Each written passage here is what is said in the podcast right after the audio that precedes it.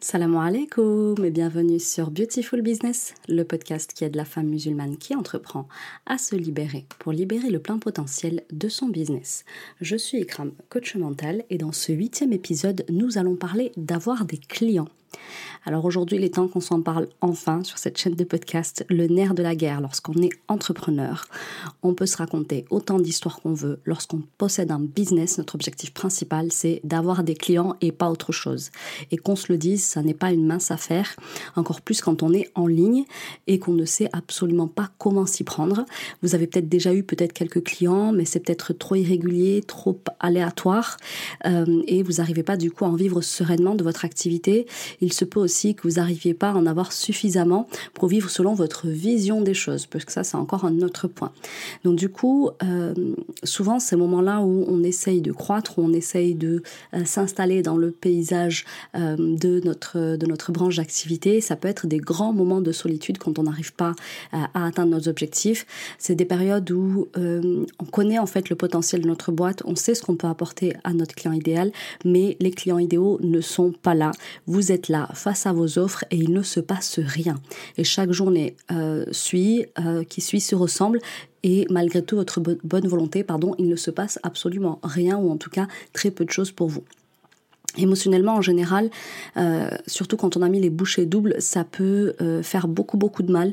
Euh, surtout quand vous y passez beaucoup de temps sur votre business, à créer du contenu, à engager avec vos prospects, en tout cas avec votre audience.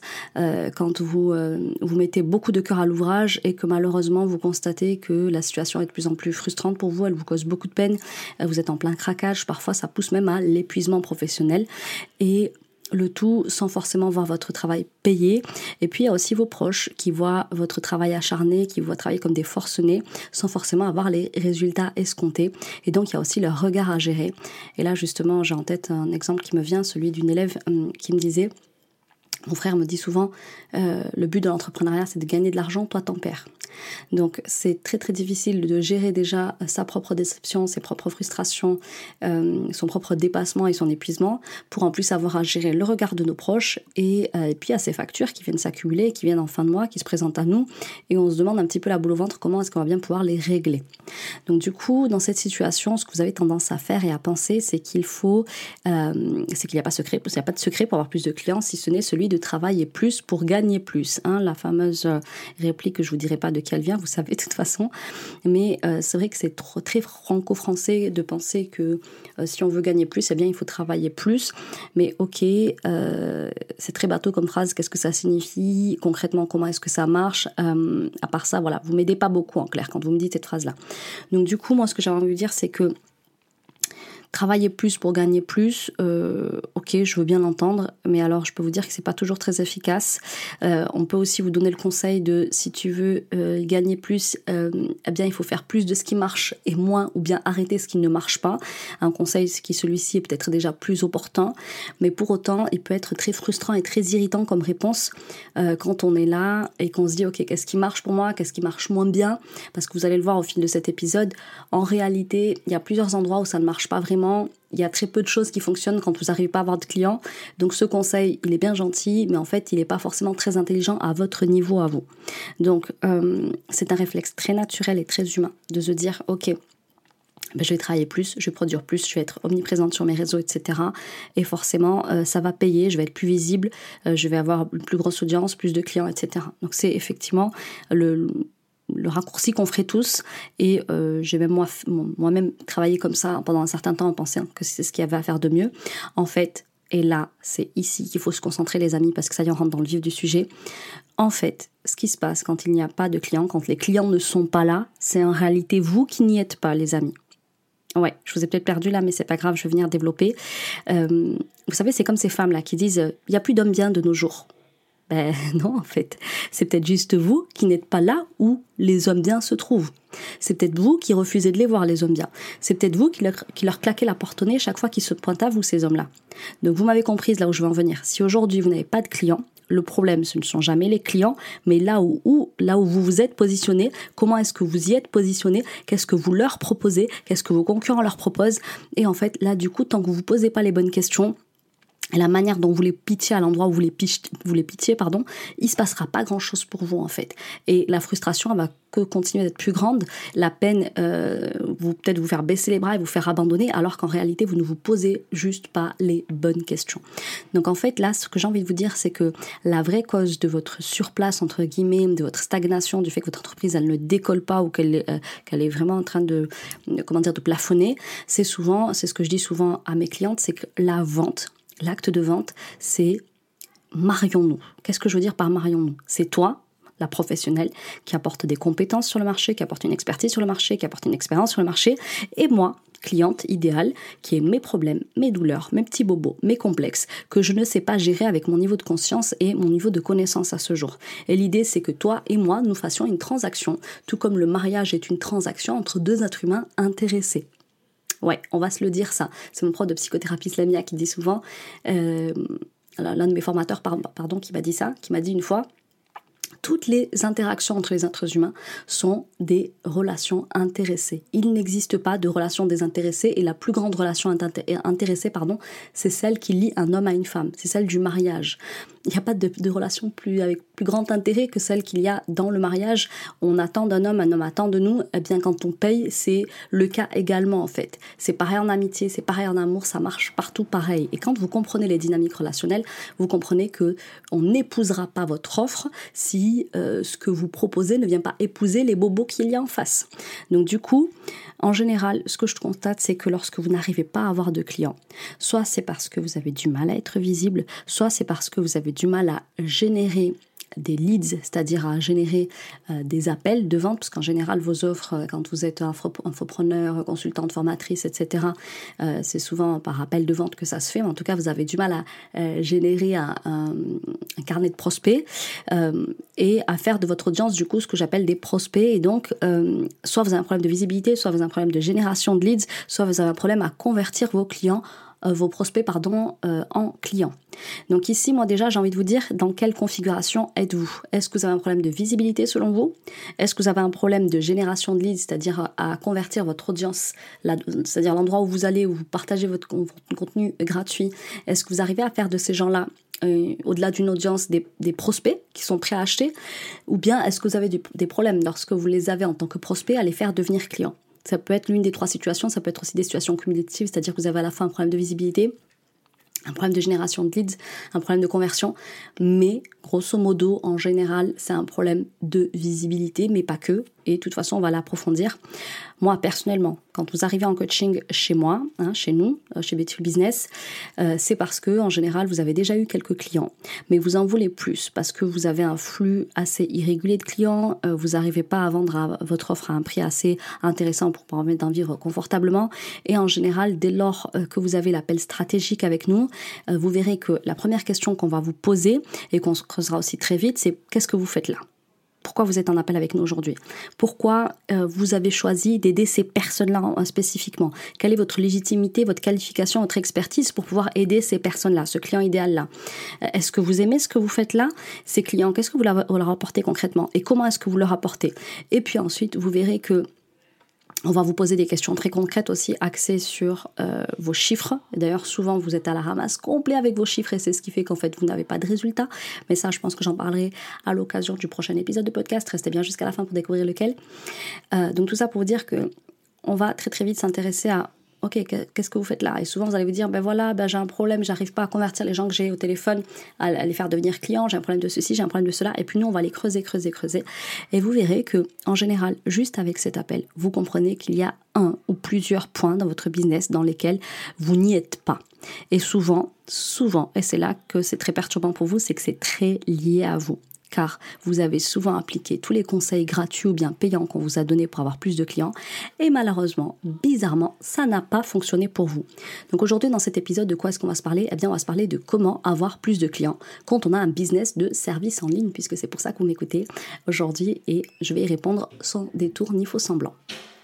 Du coup, dans un premier temps, Ce dont je vais vous parler, c'est de vous. Il faut qu'on se parle de vous, les amis. Euh, ça suffit d'aller regarder chez les clients qu'est-ce qui ne va pas, sur mes réseaux sociaux ce qui ne va, ce qui ne va pas, à tel euh, et tel endroit qu'est-ce qui ne va pas, et de jamais regarder chez soi ce qui tourne par an. C'est comme ces nanas-là, encore une fois, qui disent il n'y a plus de mecs bien de nos jours, et en réalité, elles pointent les mecs, euh, les mauvais mecs du doigt, elles pointent les nanas du doigt, oui, il y a trop de concurrence, il y a trop de belles filles, il y a trop de ceci, il y a trop de cela, il y a trop de gens infidèles, il y a trop de gens papieux, blabla. Et en réalité, jamais on se regarde le nombril pour comprendre qu'est-ce qui fait que nous, euh, on n'arrive pas à trouver ce qui nous convient à nous. Ben, souvent, c'est parce qu'on se connaît pas, c'est parce que on va chercher au mauvais endroit. C'est clair que si tu cherches un mec bien euh, dans des boîtes de nuit, bon, voilà, je, je, juge personne, mais vous m'avez compris. Si tu cherches un mec pieux, bon, c'est pas forcément en boîte de nuit que tu vas aller le trouver. Donc tout ça pour dire que la première chose que nous on fait, et ça on le fera avec vous dès l'appel diagnostic, euh, si vous avez la chance de nous avoir en appel, c'est qu'on vous dira, ok, euh, d'accord Donc aujourd'hui, tu nous appelles parce que c'est un problème de visibilité, tu as un problème de génération de leads, c'est un problème de conversion, etc. Ok, on l'entend. Maintenant, parle-moi un peu de toi. Pourquoi? Parce que ton business, et ça je vous l'ai souvent dit et je vous le répéterai à chaque épisode, votre business est une projection de vous-même. S'il ne décolle pas, merci de vous intéresser à vous en premier, surtout si vous avez épuisé toutes les pseudo-techniques qui vous permettent d'avoir 100 nouveaux clients en 30 jours. Hein, les promesses qu'on va passer en ce moment et fleurir partout sur les réseaux sociaux, euh, tes premiers clients en 5 jours, etc. Ok, il y a des techniques qui fonctionnent vraiment, mais maintenant, comme je vous le dis, et c'est tout le but de mon propos sur euh, mes réseaux sociaux et sur le podcast, c'est de vous dire à un moment donné, quand la technique ne suffit pas, c'est que le mindset ne suit pas. Donc un business qui fonctionne, c'est un business dans lequel il y a des clients. Un business dans lequel il y a des clients, c'est un business euh, dont la personne qui est à la tête de ce business se connaît très très bien. Donc en fait, en réalité, quand je dis se connaître très très bien, c'est déjà pouvoir répondre à quatre questions que je vais vous donner là. Et je vous invite vraiment à vous poser la question parce que c'est quelque chose qui a apporté beaucoup de clarté à mes clientes. Et c'est un travail que moi, je vous encourage à faire déjà en commençant par ces premières pistes. Mais on pourra aller beaucoup plus loin et vous verrez qu'à la fin, il y aura un petit exercice que je vais vous proposer. Mais déjà, pour démarrer, euh, peut-être que si j'ai pas de clients, c'est tout simplement parce que je me suis pas posé les bonnes questions à propos de moi. Ton business, il part de toi. Il est une projection de toi. Toi, dans quoi est-ce que tu es doué? Dans quoi est-ce que tu es doué? Dans quoi est-ce que tu as de l'expérience? Dans quoi est-ce que tu as de la connaissance et de la compétence? Dans quoi est-ce que tu as un réseau? Un réseau qui va te permettre de rapidement peut-être convertir ces personnes-là en clients, en prospects puis en clients. Donc ça, c'est des questions que vous ne vous posez pas. Et pourtant, pour moi, ça a démarré par là. Dans quoi est-ce que je suis douée eh ben Moi, personnellement, je suis très très douée pour parler, pour convaincre, pour expliquer, pour faire preuve de pédagogie, pour mettre le doigt sur ce qui bloque chez les gens et ce qui fait qu'ils n'arrivent pas à atteindre les résultats dont ils rêvent. La deuxième chose, c'est l'expérience. Eh bien, moi, j'avais de l'expérience euh, dans le closing, donc à convaincre les gens à passer à l'action et à se choisir. J'avais également de l'expérience à mettre le doigt sur les verrous psychologiques qui empêchaient les gens de mettre en place un business euh, de service clé en main. Donc, du coup, ça, c'était quelque chose que j'ai identifié très vite chez moi et dans lequel je m'éclatais. Je me disais, j'ai clairement quelque chose à faire à cet endroit-là parce que c'est trop easy pour moi et derrière, les résultats sont incroyables pour les personnes que j'ai accompagnées euh, en tant que prestataire de service. Mais il faut que je le fasse à mon compte, ce truc-là. du coup, j'avais une connaissance de quoi ben De l'humain, de ce qui se raconte, euh, de, ce qu'il, de ce dans quoi il aime bien se complaire, de ce sur quoi il aime bien se victimiser sans jamais prendre sa responsabilité. Et du coup, je sais que j'ai une capacité à le mettre face à lui-même pour le faire grandir à l'intérieur de lui-même, pour qu'à l'extérieur ensuite il puisse faire croître euh, et faire pousser surtout en terrain fertile. Ça, c'était mon expertise, euh, mon expérience et ma connaissance. Maintenant, le réseau. Ben, le réseau, j'avais travaillé auprès de la OUMA et donc j'avais des personnes qui connaissaient mon expérience, qui connaissaient mon expertise, qui connaissaient ma compétence et qui lorsque j'ai euh, quitté l'entreprise pour laquelle je travaille en tant que prestataire de service, en tant que coach et formatrice, m'ont suivi mes premières clientes, ça a été des personnes qui m'ont suivi parce qu'elles connaissaient mon expérience, elles m'ont amené des copines à elles, et c'est comme ça que j'ai pu faire mes premiers clients. Donc, vous voyez, c'est grâce au réseautage. Et pourtant, à cette époque-là, j'avais pas la conscience que le réseau était hyper important et que je devais m'en servir. Moi, je suis partie de cette boîte-là où j'étais prestataire de service. D'ailleurs, si vous voulez découvrir de quelle boîte est-ce que je parle, il faudra remonter hum, deux épisodes avant, je crois, pour découvrir. Donc, c'est une personne avec qui j'ai fait une interview il y, a quelques, il y a quelques semaines et qui a passionné, qui d'ailleurs continue de passionner. Je continue de recevoir des, des témoignages extraordinaires à propos de cet épisode allez l'écouter, réécoutez-le, prenez même des notes. Donc du coup, à cette époque-là, j'avais pas la conscience que j'avais déjà tout un réseau et euh, que je pouvais carrément l'exploiter. Mais en fait, ce réseau, alhamdoulilah, Allah a fait qu'il est venu à moi et que j'ai eu juste à choisir. C'est-à-dire que dans ce réseau de la Oumma, du coup, j'ai choisi les euh, femmes uniquement. Des femmes entrepreneurs que j'aidais à aller bien, en fait, pour que ça puisse débloquer dans leur business. Et après, bon, ben, j'ai choisi de spécialiser euh, mon expertise dans le bien-être pour femmes musulmanes. Et puis aujourd'hui, j'en suis revenue à mes premières amours, femmes musulmanes entrepreneurs qui ont du mal à libérer tout leur potentiel parce que bloquées à titre personnel, toutes bien sûr en, y ajoutant toute mon expertise business qui me vient de, des différents business que j'ai pu monter à ce jour. Donc, du coup, ici, il fallait que je vous mette en garde parce que vous pouvez vous poser toutes ces questions et l'être humain, il est très très fort pour se mentir. C'est pour ça que je dis souvent, votre première limite, c'est vous-même parce que l'être humain, il se, il se voile pas mal la face à propos de lui-même, notamment l'ego qui l'empêche de voir ce qu'il est réellement. Donc, attention, je voulais vous mettre de l'attention sur trois points principaux. Lorsque vous répondez à ces questions, Attention à toutes les nanas qui me créent des business qui constituent une porte de sortie. J'en ai eu énormément, je crois que j'en ai déjà parlé. Euh, une élève euh, qui est aujourd'hui devenue une élève, je l'avais en appel diagnostic et elle me disait voilà, moi je cherchais juste une porte de sortie. Ben oui, mais si tu cherches une porte de sortie à travers l'entrepreneuriat, tu vas pas y trouver la porte d'entrée vers le risque que, euh, que tu convoites en fait. C'est pas possible.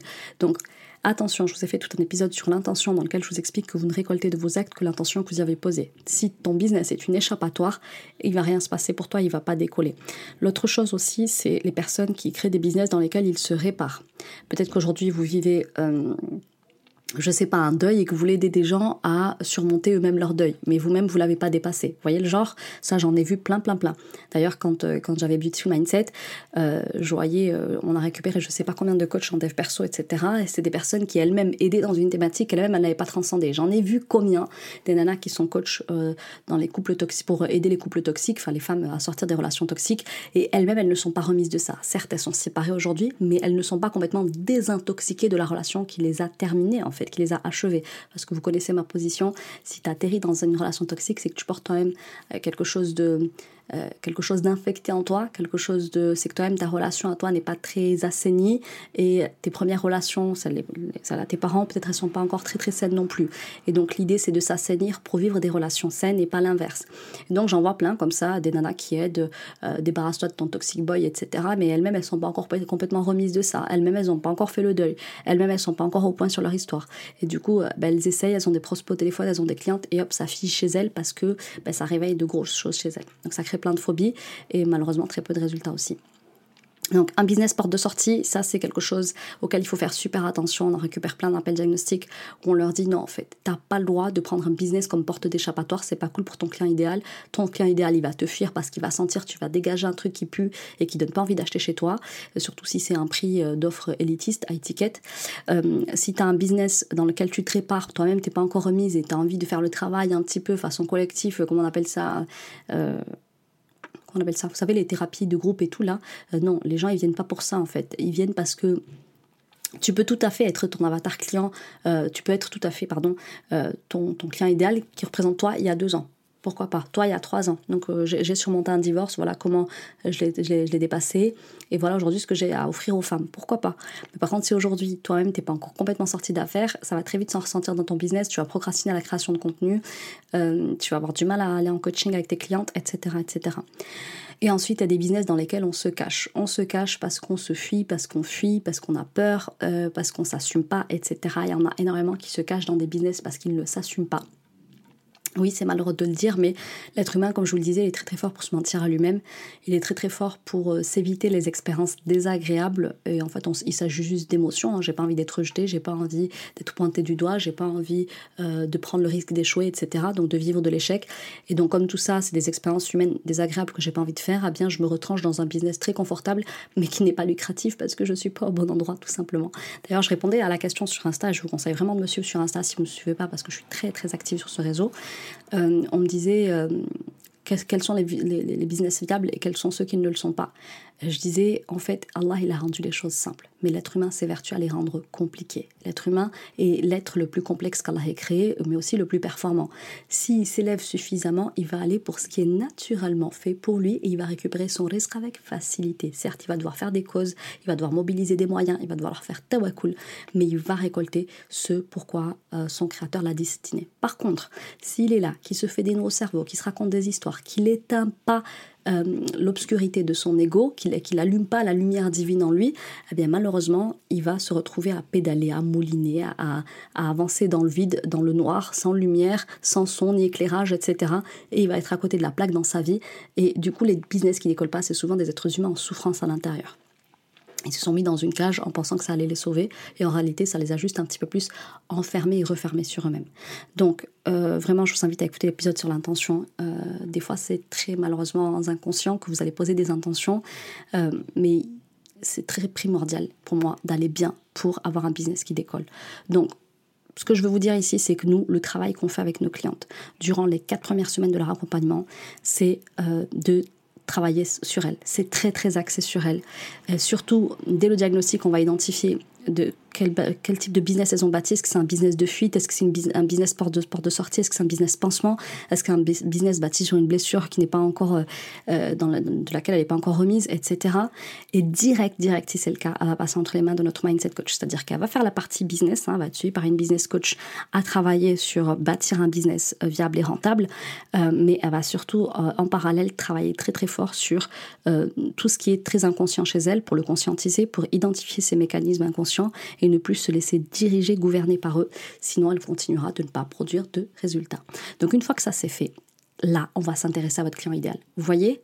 Donc toujours, toujours. Ne soyez pas étonnés si vous retrouvez un appel diagnostique avec nous, qu'on vous parle de vous, de votre petite enfance, etc. Parce que si vous êtes embourbé comme ça dans un business, et en plus si on se rend compte que c'est dans plusieurs domaines de votre vie et pas uniquement dans votre business, c'est qu'il y a des schémas là ici et des, schémas inconscients sur lesquels il faut venir, venir mettre de la lumière et surtout de la conscience. Donc une fois qu'on a dit ça, on va s'intéresser à vos clients, votre client idéal, qu'est-ce qui se passe? Ce que je dis souvent à mes clientes, c'est que le meilleur dans la vente, c'est pas celui qui maîtrise parfaitement l'art de la vente, mais c'est celui qui connaît parfaitement son client idéal, mieux qu'il ne se connaît lui-même. Alors ça, on en parlera, vous verrez la semaine prochaine dans un épisode où on, voilà, on sera beaucoup plus, euh, euh, on sera beaucoup plus long sur l'explication, mais les meilleures techniques de vente au monde ne remplaceront jamais vos carences en matière de connaissances clients. Les très très grosses boîtes qui ont bâti de très très gros succès ont ce point commun de connaître parfaitement leurs clients. Et en fait, une fois que vous avez levé la piste vous concernant par rapport au fait, par exemple, de ne pas avoir de clients, est-ce que c'est vous qui n'êtes pas au bon endroit? Est-ce que vous proposez pas le bon, le, comment dire, la bonne expertise? Est-ce que vous êtes en train de vous réparer à travers un business, etc. Une fois qu'on a travaillé sur vous pour s'assurer que vous êtes au bon endroit à proposer la bonne chose, il faut s'assurer que vous le proposez aux bonnes personnes et au bon endroit, à la bonne place. Donc souvent, surtout lorsque vous débutez, vous avez construit une offre qui vous semble euh, bien et qui vous semble la plus intéressante. Et d'ailleurs, vous ne comprenez pas pourquoi ça ne mord pas. Le nombre de personnes que j'ai au téléphone et qui m'ont dit mais il crame, je comprends pas, mon offre elle est juste dingue. Donc moi je maintiens mes prix, je continue même à les augmenter alors qu'elle n'a encore rien vendu. Et elle se dit c'est l'offre du siècle. Et d'ailleurs cette personne là euh, que j'ai en tête, elle se reconnaîtra si elle passe par là. Euh, c'est un problème, c'était elle, elle il y a deux ans. Donc ça veut dire qu'elle est passée par là, donc elle a quand même une bonne connaissance du client parce qu'elle est elle-même son propre avatar. Donc son avatar il y a deux ans. Mais pour autant, aujourd'hui, son offre, elle est une offre qui ne se vend pas. Donc il y a bien un problème quelque part. Mais en fait, ce qu'il faut savoir, c'est qu'on s'en moque triplement de savoir ce que vous, vous trouvez génial ou pas pour votre client idéal. Euh, tu représentes ton avatar client idéal, ok, mais euh, à un moment donné, il va falloir que tu t'intéresses à, ce qui se passe sur le marché aujourd'hui à l'instant T. Parce que ce que tu as vécu il deux ans, peut-être qu'aujourd'hui ça a évolué et que les difficultés sont encore plus différentes parce que la femme est mise dans une certaine situation qui fait que ton client idéal est mis dans une autre situation, etc. etc. Donc la réalité, c'est que les gens ne payent que s'ils n'y ont intérêt. Je vous le dis et je vous le redis les relations ne sont que des relations intéressées. Et là, on parle d'argent, donc il y a clairement un intérêt. Je n'achète pas si je n'y ai pas d'intérêt. Et si votre offre se base uniquement sur ce que vous, vous estimez être génial, eh bien, elle n'intéressera que vous et il ne faut pas vous en étonner. Donc, première chose que vous devez faire, et ça, ça doit être votre urgence, surtout si vous n'avez pas beaucoup vendu, très peu vendu ou pas du tout vendu, allez voir ce que les clients que vous convoitez se posent comme question. Qu'est-ce qu'ils veulent? De quoi est-ce qu'ils ont besoin? Pourquoi est-ce qu'ils ont été clients peut-être d'un service similaire au vôtre? Qu'est-ce qu'ils ont aimé dans ce service? Qu'est-ce qu'ils ont moins aimé dans ce service? Quelles étaient les, les difficultés qu'ils rencontraient avant de se faire accompagner? Quelles sont les difficultés qu'ils ont pu résoudre ou non en se faisant accompagner? Quel est le type de contenu qu'ils ont l'habitude de suivre? Si vous n'êtes pas capable de répondre à ça, vous ne connaissez pas votre client idéal. Vous pouvez travailler autant que vous voulez sur euh, la colère, la peur, la tristesse, qui met en joie mon avatar idéal. Mais si vous ne savez pas répondre à ces questions-là, vous ne le connaissez pas. Et je peux vous dire que j'accompagne des personnes aujourd'hui qui sont depuis 2-3 ans dans l'accompagnement et qui ne savent pas répondre à ces questions-là. Et ça n'est absolument pas normal. Et du coup, je suis pas étonnée qu'elles aient pas de résultats depuis 3-4 ans, même si elles ont acheté les meilleures formations du monde et qu'elles connaissent tout aujourd'hui en marketing, aux techniques de vente. Ben oui, parce qu'encore une fois, les meilleures techniques de vente et meilleures techniques marketing ne remplaceront pas la connaissance client. Vous pouvez être un piètre vendeur, mais très bien connaître votre client idéal, vous allez vendre. Par contre, si vous êtes le meilleur, euh, meilleur vendeur au monde, mais que vous connaissez pas la personne à qui vous vendez, vous ne lui vendrez rien. Donc, Là, c'est à cet endroit en fait que vous avez besoin d'écouter votre marché et vous construisez du contenu et une offre qui se base sur leur système de valeurs, leur système de croyances, leur niveau de conscience actuel et leurs besoins actuels. Vos clients idéaux ne connaissent pas euh, le réel problème qui se, cache, qui se cache aujourd'hui derrière leur douleur. C'est à vous d'aller leur mettre cette conscience-là. Donc souvent, si c'est à l'endroit de la connaissance client que ça bug pour vous, voilà ce qui bloque. Vous ne les connaissez pas assez car vous ne discutez pas assez avec eux pour les comprendre et comprendre leurs besoins et leur niveau de conscience actuel. Vous ne créez pas du contenu dans leur langage qui répond aux questions que eux se posent. Vous ne savez pas les faire entrer dans, votre système de valeur, dans votre système, pardon, dans votre écosystème et les garder jusqu'à ce qu'ils deviennent prospects puis clients. Il se peut aussi que euh, vous savez les faire, vous sachez les faire devenir prospects, mais pas en faire des clients. Il se peut aussi, et ça c'est une piste que j'aurais peut-être dû mettre plus haut, mais c'est pas grave, je vais quand même vous la donner, c'est que vous ne savez pas leur parler au bon endroit.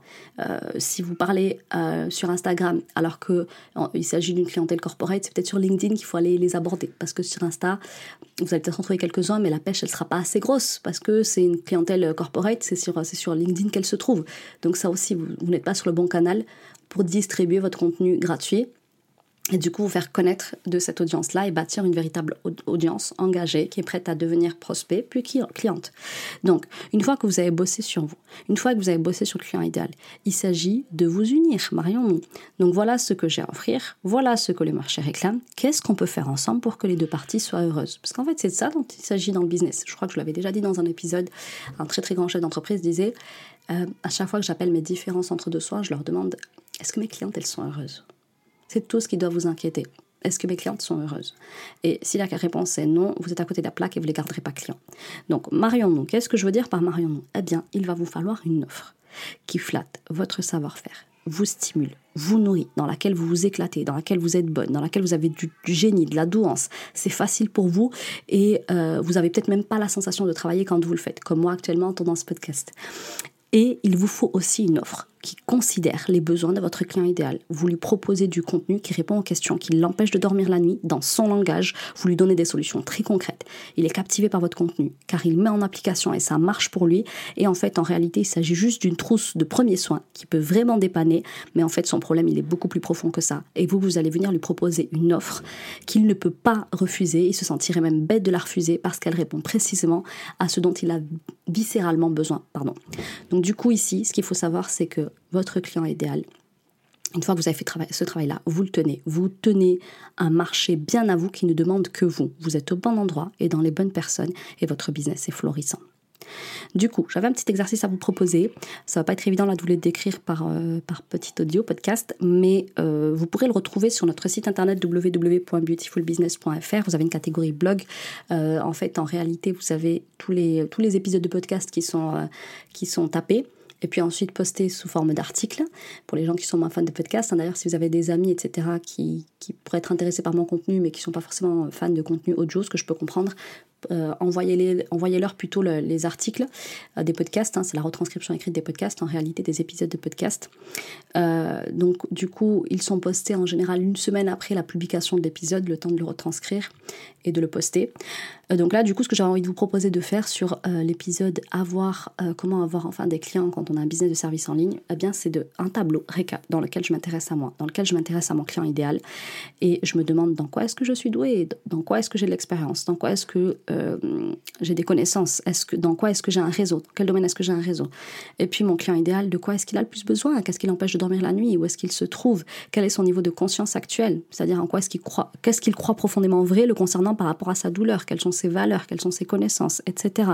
Et là, comment est-ce que du coup je peux bâtir une offre euh, qui nous permet de nous marier, de nous lier l'un à l'autre par un contrat de vente. Pardon, je vais mettre un petit coup dans mon micro, c'est euh, mon engouement à vous expliquer tout ce que je vous dis là. Mais du coup, on en a fini pour l'épisode du jour parce qu'il faut en laisser un petit peu pour la semaine prochaine. Mais ce que vous devez retenir de l'épisode, c'est qu'avoir des clients, c'est se connaître soi-même, connaître son client, idéal mieux que lui-même et lui faire une offre qu'il se sentira bête de refuser à l'endroit où il est Et euh, en réalité, il va s'agir de d'y traîner à cet endroit-là, tout en restant soi-même, en l'exposant régulièrement à son offre. Et comme vous n'êtes pas Elon Musk, sachez que vous allez avoir besoin de l'exposer régulièrement à votre offre parce qu'il ne va pas l'acheter du premier coup, jusqu'à ce que la personne soit elle dispose, c'est-à-dire qu'elle quitte vos réseaux parce que finalement ben, votre offre l'intéresse pas, soit qu'elle devienne enfin prospect. C'est pas un problème de perdre des abonnés, etc. Hein. S'ils ne deviennent pas clients, personnellement, voilà. Euh, si en plus les gens ne likent pas mon contenu, le partagent pas, le commentent pas, l'encouragent pas, j'ai pas grand intérêt à les garder sur mes réseaux. Donc n'ayez pas peur que ça fasse un tri, une sélection naturelle dans votre audience. On se retrouve la semaine prochaine sur un sujet qui va venir euh, être la continuité de l'épisode du jour, une offre qui se vend. Comment est-ce qu'on fait pour faire une offre qui se vend enfin? Donc du coup, je vous propose de se retrouver la semaine prochaine. D'ici là, je vous souhaite une très belle fin de très belle fin de semaine. Non, c'est une très beau début de semaine plutôt. Je vous invite à vous abonner, à noter cet épisode, à me dire ce que vous en avez pensé. Euh, et puis, je suis très impatiente de vous retrouver la semaine prochaine. D'ici là, portez-vous bien. Salam alaikum.